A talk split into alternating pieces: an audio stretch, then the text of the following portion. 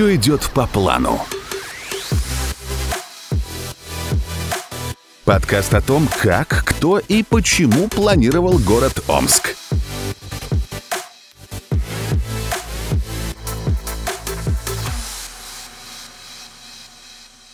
Ну что, господа, всем вновь здравствуйте. Четвертый выпуск подкаста «Все идет по плану» о том, какие тайные пружины придавали Омску тот облик, который есть у него сейчас. Исторический подкаст, который мы сегодня, как, впрочем, и всегда делаем с э, экспертом нашим Алексеем Петровичем Сорокиным, историком и краеведом, председателем Омского регионального отделения Российского фонда культуры, заместителем директора Омской государственной областной научной библиотеки имени Пушкина. Вновь день добрый.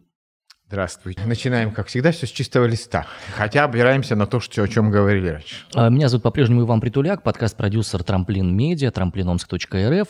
И мы закончили в прошлый раз на том, что мы перечислили все левобережные форштадты, а, левобережные с точки зрения АМИ. И сегодня у нас в планах рассказать о том, что же происходило на правом берегу АМИ во время Омска II и коснуться одного из главных планов, по которому развивался наш город, это план Вильяма Гесты.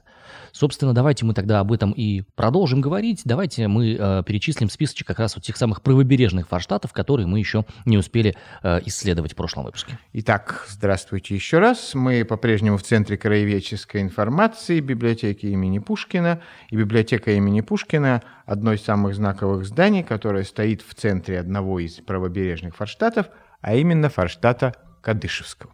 Когда-то, когда обсуждался план Омского метро и вот это замечательное старинное кресло, о котором мы говорили с вами в э, предыдущем подкасте, который за моей спиной, оно принадлежало выдающемуся нашему краеведу писателю Ивану Федоровичу Петрову. Его дочь презентовала сюда нам его вместе с его шкафом и частью его книг, его библиотеки специально для того, чтобы оно посетителям Центра краеведческой информации напоминало о краеведении ибо Иван Федорович. Так вот, Иван Федорович, писатель-самородок, со своей, так сказать, точкой зрения, ему, например, очень не нравилось очень не нравилось э, листе фигуры, которые были поставлены на библиотеке Пушкина. Он считал, там должны быть деятели сибирской и омской истории.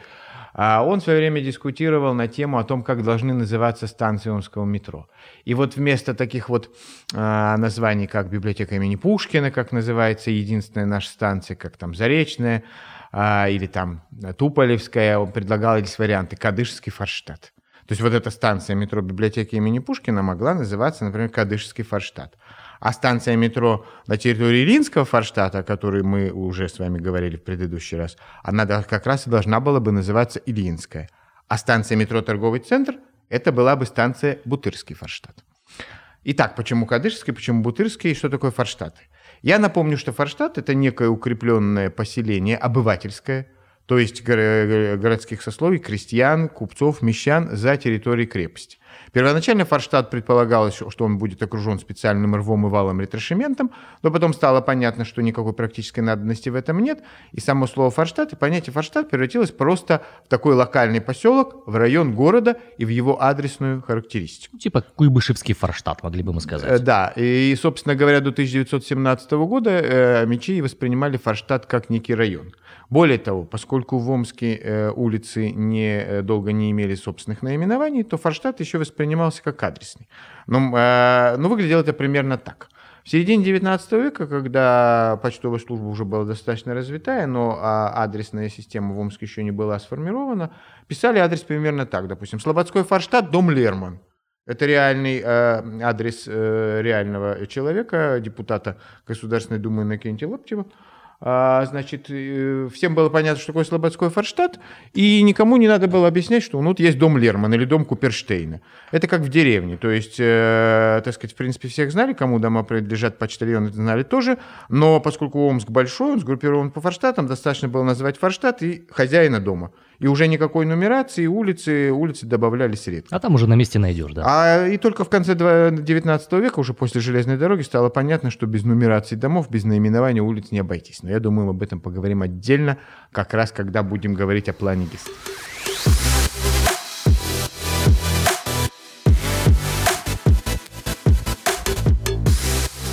Правобережный Форштадт. Мы с вами помним, что э, крепость окружена широкой полосой незастроенной земли, некой площадью, некой э, территорией, которая имеет фортификационное название Эспланада. Сейчас она занята большими бульварами от здания Законодательного собрания Омской области, от стадиона «Динамо» и до Дома туристов. Вот это все эспланада, на, на ней в том числе находится наш любимый Любинский проспект. А на расстоянии Пушечного выстрела от крепости проходит первая правобережная Дуговая улица, нынешняя Интернациональная. Она называлась Главноуправленская, потом Александровская, в честь императора Александра II. Но а, она была очень интересная улица. У нее левая сторона была, а. Как, а правой не было, потому что это была эспланада. Вот те дома, которые появились на правой стороне, Успенский собор, Гельферик Саде, нынешняя компания «Акция», они появились очень поздно. И, собственно говоря, у Интернациональной улицы до сих пор правой стороны практически и нет. Есть там, где «Динамо» на Главноуправленской, но и оно появилось достаточно поздно. И вот, соответственно, если мы мысленно пойдем с вами от Иртыша, а мы помним, что э, и на левом берегу Ами тоже улица начинается от Иртыша, и нумерация идет от Иртыша, то сначала перед нами раскинутся кварталы, а именно кварталы. Это второй, второй принцип. Кварталы Кадышевского форштата. Кадышевский форштат имеет южной границей э, улицу Интернациональную, главную управленскую, западный, естественно, берег Иртыша, и восточная граница его – это улица Тобольская, Орджоникидзе. В свое время, в начале 90-х годов, было очень модно возвращать старые исторические наименования улиц – к сожалению, Омск это почти не затронуло, поскольку это имело большой идеологический отпечаток. Вернули там улицу Почтовое название. Сейчас, правда, э, пишут, допустим, Ленина, бывший Любинский проспект. Тоже, кстати, неплохая находка, тем более, допустим, в электронных системах можно просто сделать второй слой. Но жаль, что не, не вернули название одной из самых знаковых улиц у правобережной части Омска. Это улица Тобольская.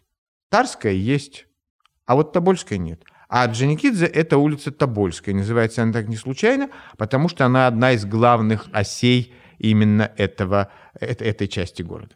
Итак, от берега Иртыша до Тобольской – Кадышский форштадт. И все, что от, э, в, в этой части города будет на север вдоль улицы Копцевича, вдоль Красного пути, которая по сравнению с Тобольской тогда была уличкой маленькой и захолустной, а это будет все Кадышский форштадт. Он туда клонировался до самого сибзавода, до Подьяческой улицы, до Пионерской, до дрожжевого завода, завода Поклевского козел. Все это Форштадт Кадышевский. Спорят о этимологии этого слова. Но э, в топонимике, э, э, если, скажем, с Ильинским, Новослободским или Казачьим у нас по этимологии практически вопросов не возникало, ну только что Новая Слобода, то с правобережными форштатами сложнее. А есть в топонимике такая схема, когда название с одного объекта переносится на другой. Ну, э, в Омске, скажем, в дореволюционных наименованиях улиц иногда было просто баня, банная, Крестовоздвиженская церковь, улица Воздвиженская. Но бывает, когда наименование переносится через многие-многие тысячи километров. Допустим, э, было село Добрянка, приехали переселенцы, и, он, и в Полтавском районе село Добрянка. Была деревня Рогозинка, может быть, по рогозу, который на околице растет, а может быть, потому что они из деревни Рогозинки приехали. И такие, такой район, Кадаши, он существовал и в Москве, как и Бутырки. И, э, соответственно, э, собственно, Кадаши, по крайней мере, краеведы считают, уже упоминавший мной Петров, что это бондари. Вот хамовники, как известно, там делали полотенца. А Кадаши – это бондари. Кадышский форштадт, по идее, это э, форштадт, где живут мастера, которые делают бочки. До сих пор доподлинно, по крайней мере, мы пока так и не установили, э, делали бочки на территории Кадашевского форштадта или нет. Но этимологии Кадышевский или Кадашевский форштадт – это форштадт, в котором, так сказать, должны быть мастера бандарного дела. Угу.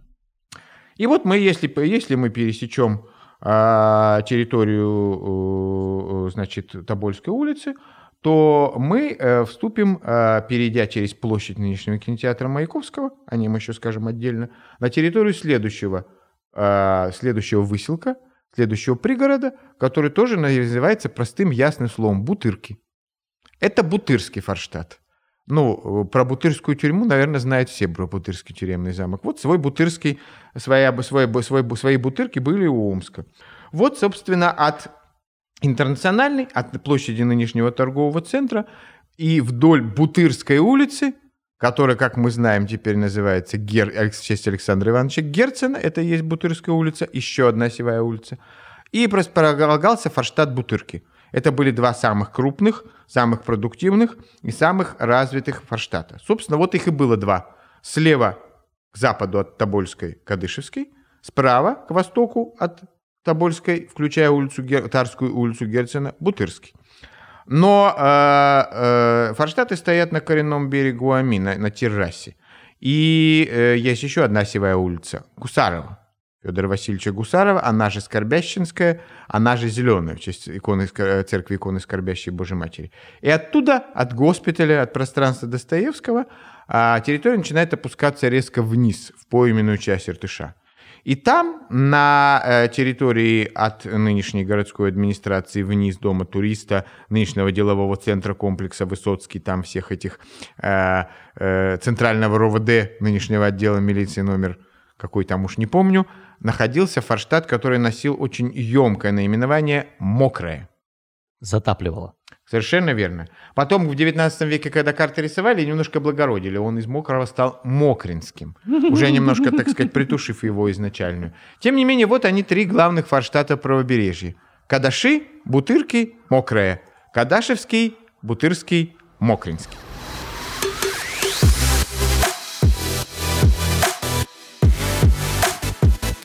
Причем Мокринский, он, э, Форштадт, несмотря на свою небольшую, казалось бы, территорию, а он э, был довольно значимый, потому что эта территория была довольно близко к Омской крепости. Многие служащие, э, которые в крепости не жили, например, те же офицеры, они снимали квартиры на Мокром. На Мокром жил Валиханов, на Мокром снимал квартиру э, Потанин. В общем-то, в центре и, в общем-то, недалеко. И, в общем-то, такие хорошие, такие грамотные закоулочки в начале 20 века в Мокром были, э, так сказать, такие баньки с самогоноварением, были гостиницы сомнительного толка. Злачные места да, были совершенно там, да. верно. Вроде бы и в самом центре, по крайней мере, а, но вот, э, скажем, упоминавшийся уже центральный РОВД, это гостиница «Бристоль». А, А на месте нынешнего Щербанева 25 стоял дом а, баррикадная 37. Это гостиница «Метрополь». Но это был такой деревянный, тогда уже полусгоревший такой бревенчатый дом. А, Промсвязьбанк, я не знаю, как там у вас реклама, но я не знаю, как по-другому объяснять, в газетном переулке, он же грязный переулок, это бывшая гостиница «Деловой двор». И вот э, то самое газетный переулок, три рушащееся здание, к сожалению, стиля модерн, это тоже одна из гостиниц. А поскольку гостиницы оставались не только посуточно, но и по часам, то, видимо, у них был и другой вид бизнеса, из- не, не, чисто, не чисто деловой. История массажных салонов в Омске имеет исторические корни. Да, и она привязана к Мокринскому форштату. А если верить Шухову, то массажные салоны в своей в полной красе, то есть красными фонарями, желтыми билетами, располагались исключительно на улице Госпитальной, которая тянулась от госпиталя по, к- к, в общем-то, территории Бутырского форштата, хотя эта территория уже Бутырским форштатом как таковым не являлась, потому что помимо форштата были еще предместья, мы сейчас о них скажем. Ну, В принципе, удобно, да, то есть как бы госпитальная, если что, там сходил, вернулся обратно, как бы далеко от госпиталя не, не ушел. Ну, Понятно. надо да. понимать, что этот род бизнеса, а именно, так сказать, продажа, э, так сказать, любви за деньги, она в Омске была в 19 веке развита не очень. Она в основном была, получила развитие в конце 19 начале 20 века, когда сюда хлынул поток переселенцев, когда история 18 века, когда мужчин много, а женщин мало повторилась. И особенно во время Первой мировой войны, когда тут было много запасных полков. А до этого просто она не имела под собой платежеспособной базы, это, этот род бизнеса. Тогда к этому относились спокойно, это регулировало городское полицейское управление. У нас есть монография Анастасии Быковой на тему, как э, этот род бизнеса организован в сибирских городах. Главное было вовремя уплачивать налог, получать вместо паспорта специальный документ, он называл жел- желтый билет, ну, читайте у Достоевского, и проходить регулярное медицинское свидетельство, ну, почти как сейчас ПЦР. И, э, соответственно, для того, чтобы предотвращать распространение, э, так сказать, эпидемиологических заболеваний, это была главная забота городской полиции, а все остальное городскую полицию не волновало. Я это слушаю и понимаю, господи, есть вещи, которые не меняются на протяжении сотен лет. Ну, потому что есть инварианты определенные, они касаются и экономики, и человека, и человечества. Если есть спрос, будет и предложение. Ну, вот как раз, да, именно за этим, в принципе, этот подкаст организован, чтобы понимать, какие пружины на протяжении всего... Ладно, нет, это не, это не ведущая история, безусловно, это не Но Ну, мы главная сейчас история. заговорили об этом потому, чтобы мы показали, что у каждого форштата есть специализация. В, ба- в Кадыше бочки, в Кадышском бочки делают, в, Мокр- в Мокринском самогон гонят. Это, кстати, был более прибыльный бизнес, чем тот, о котором мы говорили более Прекрасно. э, говорили до этого. Прекрасно.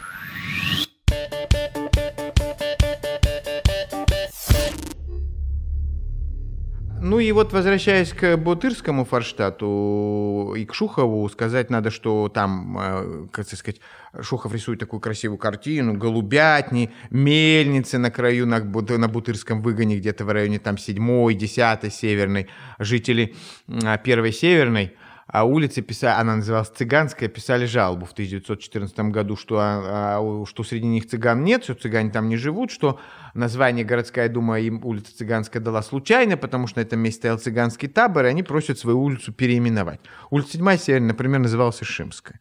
И вот, соответственно, вот он Бутырский выгон, территория завода Красный Пахарь, и в сторону, так сказать, знаменитых пороховых складов, вот эта территория, на которой заканчивался Бутырский форштадт.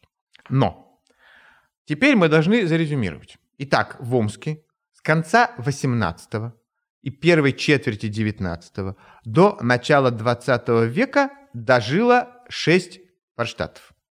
6 главных городских районов. И седьмой из них крепость. Почти как 7 районов, сейчас у нас 5 административных кругов, почти как 7 районов в Советском Омске. Крепость, правобережный, Бутырский, э, Катышевский и Мокрый, и левобережные Казачий, Ильинский, Новослободской. Но были еще новые форштаты, которые возникли в начале 20 века, и были форштаты, которые исчезли в середине 19 века, и их тоже стоит назвать. То есть помимо этих шести основных форштатов плюс седьмая крепость, было еще несколько форштатов, которые уже мечи-старожилы не помнили, но на картах они есть. Во-первых, это форштадт Выползки, от слова «выползать». Он находился в самом таком э, интересном месте между Бутырками и Мокринским, а именно на территории нынешнего госпиталя, то есть на горе, где Министерство культуры, госпиталь ветеранов и городская администрация. Выползки. Да. Угу. Но поскольку территория была, видимо, для застройки не очень удобна, это край горы, мы это видим с вами и сейчас, там протезно-ортопедическая мастерская, безобразно отделана сайдингом в больничном переулке, но это один из старейших в Омске жилых домов. Он примерно 1854 года постройки. За сайдингом этого не видно.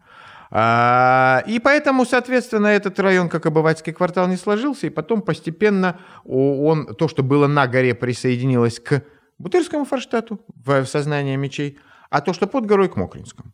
И форштадт Выползский исчез сам собой, размашивавшись между двумя предыдущими, э, двумя прилегающими. Другого форштадта э, история интереснее. Это форштадт Подгорный, он же Воскресенский. Он, так же как и Илинский, старейший старейший левобережный форштадт на месте э, Луговской слободы, я напоминаю, это Ильинский, а старейший правобережный форштадт на месте Омской или Курганной слободы – это Подгорный. Он занимал территорию прямо под валами Омской крепости от нынешних и тогдашних Омских ворот на территорию нынешней ТЭЦ, там строящегося апарт-отеля, и э, всю территорию нынешнего Воскресенского сквера, сквера, где стоял памятник Кару Лигити. То есть между улицей Партизанской и Омью это и был подгорный Форштадт. А что случилось с ним? Почему он утратил а свое значение? оказалось, что у подгорный, подгорный Форштадта, так же, как у Илинского, был решемент, и когда его проектировали, казалось, что он очень удачно запроектирован, он под горой, под крепостью, близко. Оказалось, что, что он под крепостью, это и есть его главный минус. Когда в 1818 году в Омске случился грандиозный пожар, который мы видим, панорам, диараму которого мы видим в пожарно-техническом музее в Каланче, то он выгорел. Выгорел полностью потому что пожар начался именно от баньки, от копеечной свечки Москва сгорела, горел и Мокринский форштадт, от баньки топившийся по-черному, и огонь перекинулся на крепость, но там удалось его потушить, слава богу, до парговых погребов не дошло, а вот поднявшийся в мае месяце, это было в мае 1818 года, как обычно в Омске бывает в пожар, ветер, он, собственно, привел к тому, что огромные сказать, головни, соломенные крыши, этот, э, так сказать, подгорный форштадт эпически пылал, головни эти перебрасывал через валы крепости, и оказалось, что держать под, под, под боком крепости вот такую пороховую бочку, это нерационально и, более того, в пожарном смысле опасно. Поэтому жителям выплатили компенсацию, и уже там строиться им не позволили. Так сказать, головешки заровняли, и на этом месте возникло пустопорожнее место, которое стояло пустопорожним практически до конца XIX века, ну, прямо под валами крепости. А, причем, э, когда в 1820 году сюда приехал генерал-губернатор Спиранский, а, Омск еще от пожара не оправился, и жители ему жаловались на то, что вот они никак не могут отстроиться, не могут получить там полагающуюся или не полагающуюся им компенсацию. Во всяком случае, Спиранский летом 1820 года еще застал Омск не оправившимся после пожара. Может быть, в каком-то смысле хорошо. Плохо, когда ты выглядишь очень хорошо, скажут, что тебе ничего не надо. Плохо, когда ты выглядишь очень плохо. Сколько не дай, все мало. Надо выглядеть немножко с легкой долей патины, чтобы можно было понять, что в некоторое количество федеральных денег надо вложить, чтобы немножко э, региональную столицу поддержать. Но вот чтобы э, закончить тему с подгорным исчезнувшим Форштадтом, а надо сказать, что на его месте была разбита так называемая Марина Роща. Когда в 1851 году при Гасфорде на территории под валами крепости разбивали Любину, а Любина роща – это треугольник Липкнахта, Гасфордовская, Партизанская, Санниковская, Любинский проспект, то по эту сторону еще один треугольник – берег Ами, Партизанская и территория современной ТЭЦ, которая там тоже не случайно возникла, потому что у Марины рощи откусили кусок. И вот этот треугольник – это Марина роща. Два парка культуры. Там эстрада и тут эстрада. Там буфеты и тут буфеты. Она в начале 20 века уже превратилась в сад-аквариум. Теперь мы ее называем Воскресенский сквер. Это, кстати, Владимир Иванович Селюк положил, предложил в честь Воскресенского Форштадта. Форштадт называли Подгорный по местоположению, но официально он назывался Воскресенский по Воскресенскому крепостному собору. А мы под Подгорным понимаем немножко другой Форштадт, но мы о нем скажем, когда будем говорить о предместьях. Итак, вот городостроительная структура Омска. Три левобережных Форштадта и три правобережных – Кадышевский, Бутырский, Мокринский. Простите, что повторяю, как отче наш. И теперь самое время сказать о схеме планировки. Планировка Омска на правом берегу сложилась очень оригинальная и очень ценная, которая интересна тем, что она отходит от э, крепости. От крепости отходило несколько вертикальных, как мы договорились называть, улиц лучей, из которых, которые мы знаем все, и которые э, до сих пор являются главными магистралями. Это Красный путь, Капцевичева улица. Но надо понимать, что Капцевичева она стала в конце 19 века. Капцевич еще даже в Омск не приехал. Это Тобольская от Дженикидзе. Это Тарская, вот они так веером и расходят. Угу. Это Тарская, которую, кстати, и строители Омской крепости, и гесты полагали главной улицей этой части. Не случайно же она такая длинная и так далеко уходит. Это Тарская улица, которая туда идет в сторону Тар. Это Бутырская, Герцена. И, наконец, Гусарова, она же Зеленая, она же Скорбящинская. Гусаров Федор Васильевич в 21 году, когда умер в Омске от тифа, он не знал, что в честь него будет названа целая улица, а мечи ее привыкли называть Скорбящинской. Но Скорбящинская церковь тоже появилась достаточно поздно. Если с Тобольской, Тарской и Бутырской более-менее понятно, они так называли уже в первой половине XIX века, то как называлась улица, которая проходила между площадью нынешнего торгового центра и госпиталя – а я сейчас вам не скажу, но будем называть ее Скорбящинской, как она на картах конца XIX века. И вот эти пять основных улиц обладали, образовали такой веерный каркас, как у веера. А их пересекали дуги. И, соответственно, у улицы Омска, этой части города, они имеют такую дуговую полукруглую форму. Если Москва – это полный круг, Садовое кольцо, Бульварное кольцо, то, которое огибает Кремль, то Омские улицы вокруг крепости – это полукруг. И э, поскольку мы все время бежим вперед, мы говорим о том, что было и о том, что стало, то мы можем их перечислить в том порядке, каком они шли от э, Омской крепости. Итак, первая из них интернациональная. Она же Александровская, и маленький кусочек ее назывался Главноуправленская. Это тот, что между Иртышом и Красным путем. Следующая, вот тут она э, вообще знаковая, коммунистическая. Она же Мариинская, названная так, так честь императрицы Марии Федоровны. Мало кто из мечей ее помнит, потому что она практически вся разгорожена. Но, тем не менее, через два квартала от, через квартал от Интернациональной следующая дуга – это улица Мариинская. Следующую улицу знают, э, в общем-то, все. Это улица Красногвардейская, она же Сергиевская, она же Губернаторская потому что на ней, рядом с нынешним Министерством здравоохранения Омской области, под зданием, где сейчас Омск стат и Промстройбанк, стоял дом губернатора, деревянный дом Акмолинского губернатора первоначально. Следующее, это будет четвертая по счету улица, это улица Чапаева. Она же улица э, Надеждинская вероятно, в честь Надежды Гасфорд, третьей жены генерал-губернатора Гасфорда, и она проходила прямо под крыльцом, центральным крыльцом библиотеки имени Пушкина. Мы практически на ней сидим. Библиотека Пушкина как раз заняла два квартала между Красногвардейской с одной стороны и Банной с другой. Следующая пятая улица Банная, она же Косарева, и она еще немножко на территории города считывается. И следующая за Банной улицей, это такая нынешняя магистральная улица Фрунзе, она же Екатерининская. За ней дальше шли Яковлева проломная, Третьяковская, Баронская, но это уже история клонирования планировки. Вот на а, улице Фрунзе, на Екатерининской, заканчивалась первоначальная планировка Бутырского, а, Кадышевского форштатов. Поэтому э, вот эти 24 тысячи жителей на 1877 год, они помещались вот в этих двух тысячах дворов, и Омск на 80% был город деревянный и одноэтажный.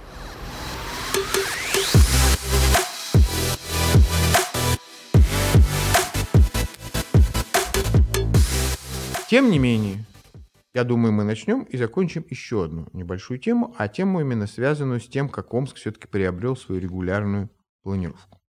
Помимо вот этих основных форштадтов, в Омске еще были предместья. Предместья эти формировались в конце 20, 19 начале 20 века, а, и э, эти предместья а, располагались под нынешней горой на территории, которая потом получила наименование Луговского форштадта. Может быть, кто-то скажет, что были же еще другие форштаты, Луговской, Кривощекова, нынешний ремесленный, Новый, но они форштатами назывались уже по инерции. Тем не менее, когда э, в середине э, 20-х годов э, 19 века э, в Петербурге приступили к составлению очередных регулярных проектных планов для городов, то Омск был примерно в тех границах, которые я только что назвал. В 1780-х годах в Омск, точнее не в Омск, а в Россию, приехал такой каменщик Уильям Хасти, шотландец. И он, э, видимо, имел некоторые таланты архитектора, поскольку он от своего каменотесного ремесла довольно быстро перешел к, к тому, что стал проектировщиком и архитектором. И к 1790 годам он уже служил в царском селе, а к 1810 годам стал главным архитектором царского села. А поскольку при э, правительстве Российской империи был э, Министерство путей сообщения и главное у, управление путей сообщения, то в этом главном управлении путей сообщения, собственно, было главное управление казенных зданий, фонд которого э, сохраняется в э, петербургских архивах. И вот во главе этого управления казенных зданий стал Уильям Хасти. И будучи главным архитектором царского села и проектируя, так сказать, дворцы и генеральный план этого царского села, он одновременно исполнял функции чуть ли не главного архитектора всей Российской империи. И вот на протяжении 810-х годов, несмотря на войну 12 -го года и 820-х, Хайсти, Вильям Гесте, как его на немецкий манер называли Василий Иванович, здесь в России, и его, так сказать, э, чертежная мастерская, не надо понимать, что он не делал это единолично, составили полтора или даже два десятка планов для городов Российской империи. К концу 20-х годов, незадолго до своей смерти, Хасти приступил к составлению планов для городов Сибири.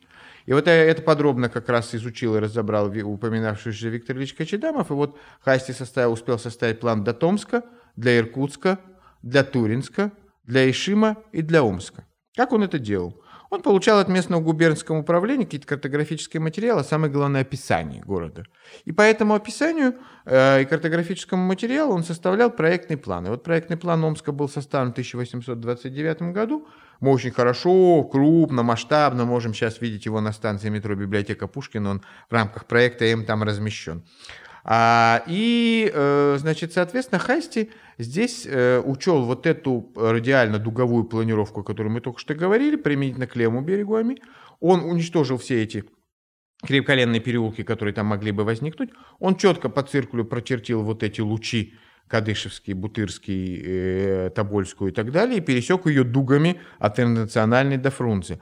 А левобережье Омска расчертил вот этими вертикальными и горизонтальными улицами. А самое главное, он в, оставил широкую незастроенную полосу вокруг крепости.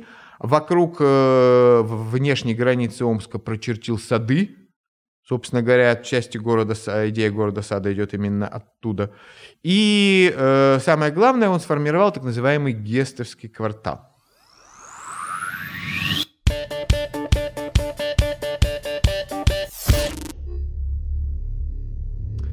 Гестовский квартал – это вообще большая находка, поскольку размер квартала, а, а Амичи ездить далеко, устроенных улиц в то время не было.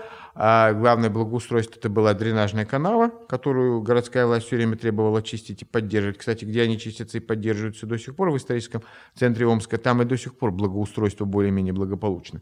А там, где они засорены, там вода во время дождей выступает.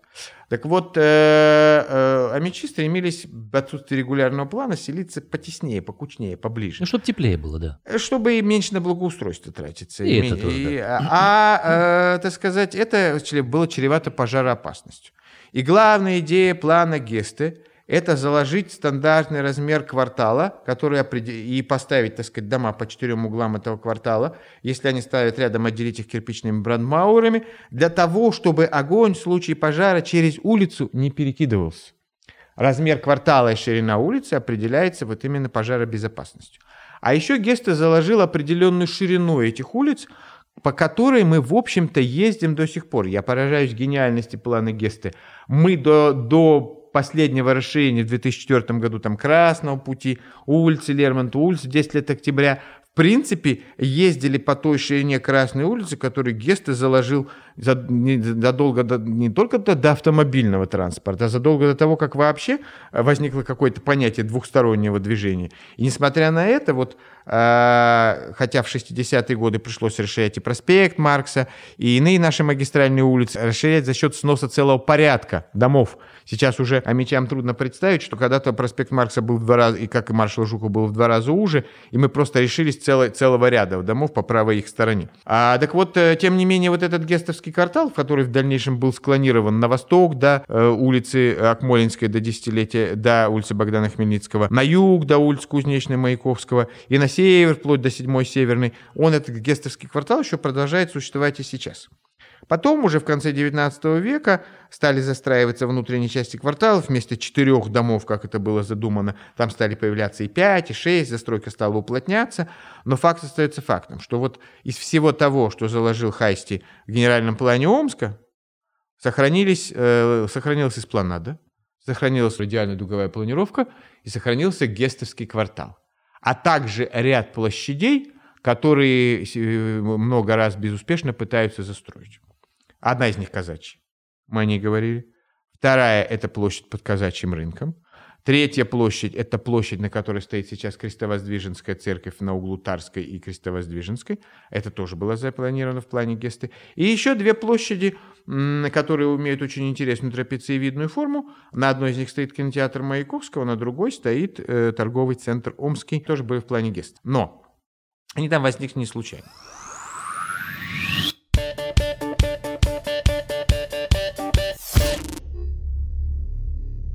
Площадь под кинотеатром Маяковского – это кладбище. Кладбище Кадышевского Форштадта. Оно было заложено в 1789 году, одновременно с планировкой Форштадтов. И э, на нем производились захоронения, скорее всего, строителей Второй Омской крепости и жителей Кадышевского Форштадта. Надо понимать, мост был один. И умершего человека не везли через весь город, скажем, на казачье кладбище. У каждого Форштадта было свое небольшое кладбище, на котором, собственно, и хоронили. Но по тем или иным обстоятельствам, может потому что оно было слишком близко к крепости, к жилым кварталам, оно э, уже в 1820-х годах перестало использоваться как действующее. И уже краевед Золотов в середине 19 века пишет о нем как о старом заброшенном кладбище. Кладбище э, возникло в конце э, Бутырской улицы, так называемой Шепелевская, на территории которого стоят цеха завода, агрегатного завода. И это, собственно, кладбище и стало кладбищем Бутырского и Казачьего Форшта- и Кадышевского Форштадта. А э, Бутырское кладбище на территории торгового центра так и не возникло.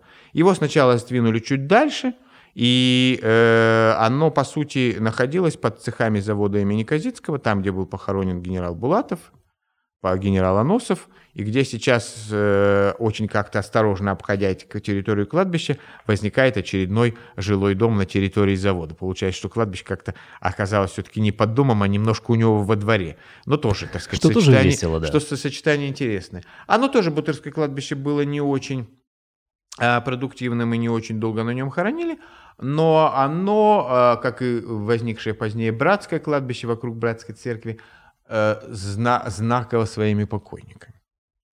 Во-первых, там был похоронен генерал Григорий Иванович Глазенап, основатель кадетского корпуса и э, фактически первый действующий омский губернатор. Он еще таковым не назывался, но он был командующим отдельного сибирского корпуса. Он скончался в марте 1819 года. Во-вторых, на, как я уже говорил, на этом кладбище были похоронены еще два знаковых генерала, а именно генерал Булатов, командующий пехотной дивизией, начальник второй по счету начальник Омской области, 200-летие, которое мы будем праздновать в следующем году, и претендент на роль степного генерал-губернатора Западной Сибири. С ним вообще интересная история. Он практически был назначен генерал-губернатором Западной Сибири в марте, а, но умер 7 февраля. То есть, когда его в Петербурге назначали, еще было неизвестно, что он умер. Они его из списка включили только в мае, и это единственный случай в истории, когда губернатор был назначен посмертно. А, и, наконец, третье. А, спорный вопрос, где была похоронена знаменитая Любочка Гасфорд, та самая Любовь Федоровна, которая э, э, дала имя и проспекту, и роще, которая является самой, наверное, романтической, вообще самой старой омской городской легендой, старший Бухальц. В метрической книге Воскресенского собора под 8 июня 1852 года написано «Отпета и похоронена на приходском кладбище». Но Воскресенского собора не было своего приходского кладбища. Значит, либо на Шепелевском, которого тогда еще не было, либо, скорее всего, на Бутырском. И вот, скорее всего, на Бутырском кладбище, опять же, краевед Золотов пишет, что над могилой Любовь Федоровны еще в его времена стояла часовенка небольшая. Поэтому веро... есть основания предполагать, кто-то из краеведов может поспорить, может быть, появились и новые данные, что именно на этом месте была похоронена и Любовь Гасфорд. Вот так вот складывались обособленные поселки Форштаты, которые имели все свое. Свои улицы, свои ее, так сказать, некое самоуправление, свои выгоны, свои свалочные места, свои кладбища, свои колодцы и источники воды. Именно источники воды в свое время, по, в время холерной эпидемии, потребовали э, создания названий улиц, присвоения номеров домов и адресации для того, чтобы отслеживать именно вот эту эпидемиологическую обстановку.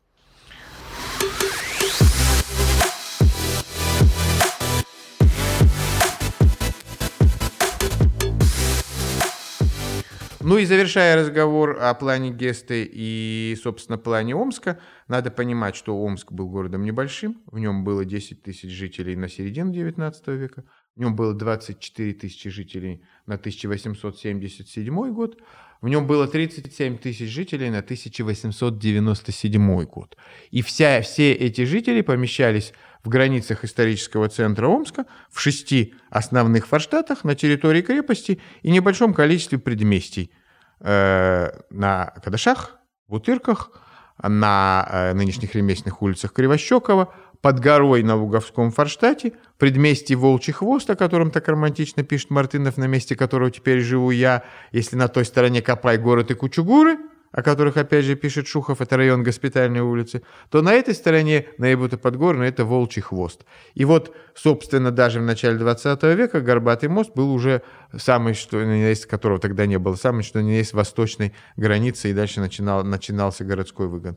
Ну а на юг Омск простирался до лагерей кадетского корпуса, не случайно же э, улица маршала Жукова носила до 70-х годов романтическое наименование «Лакерная». Не по лагерям, которые ГУЛАГ, а именно по лагерям кадетского корпуса, куда кадеты выходили на э, военные сборы летом. Туда же летом 1891 года, вот 130 лет назад до нашего разговора, ходил, ездил император, э, Николай, будущий император Николай II, на парад, который 14 июля ему давали там а, и э, там же, собственно, город заканчивался. Там, на территории казачьего Форштата, э, переходящий в лагеря кадетского корпуса в районе нынешнего юнгородка, заканчивался исторический Омск. Потом в Омск пришла железная дорога, появились новые районы, а, Омск стал расширяться на восток, север и юг, но это уже, как говорит Леонид Коневский, совсем другая на этом мы завершаем наш четвертый подкаст из серии подкаста «Все идет по плану». Омск-2 на этом завершается. Омск-2 будет переходить в Омск-3, в Омск-Сибирский Лейпциг, а может быть, правильнее за краткостью 20 лет существования этого Омска-3, его правильно назвать Омск, как в Гарри Поттере, Омск 2,1 вторая. И в следующий раз мы будем говорить а, об Омске столице Степного края, мы немножко уже зашли на эту территорию, и об Омске сибирском Лейпциге, а Омске 2,1 вторая, который возник в конце XIX века, который стал явным с приходом сюда железной дороги, и который сформировал, если Гесте и Форштадты сформировали архитектурно-планировочную структуру, то есть улицы, но домов от этого времени, кроме крепостных казарм, практически не осталось, то от Омска 2,1 осталась историческая застройка. И самая знаковая застройка в Омске, она именно от этого периода. На этом наш сегодняшний подкаст завершается. Это был подкаст «Все идет по плану» о том, кто, как и зачем планировал город Омск на разных этапах его существования. Слушайте нас, э, смотрите нас, ищите нас э, на всех подкастовых платформах. И, собственно, Спасибо за внимание, все было круто. Это был Иван Притуляк, подкаст «Просто Трамплин Медиа» и... и Алексей Сорокин. Спасибо, слушайте нас и дальше. И приходите к нам в библиотеку в том числе. Продукция «Трамплин Медиа».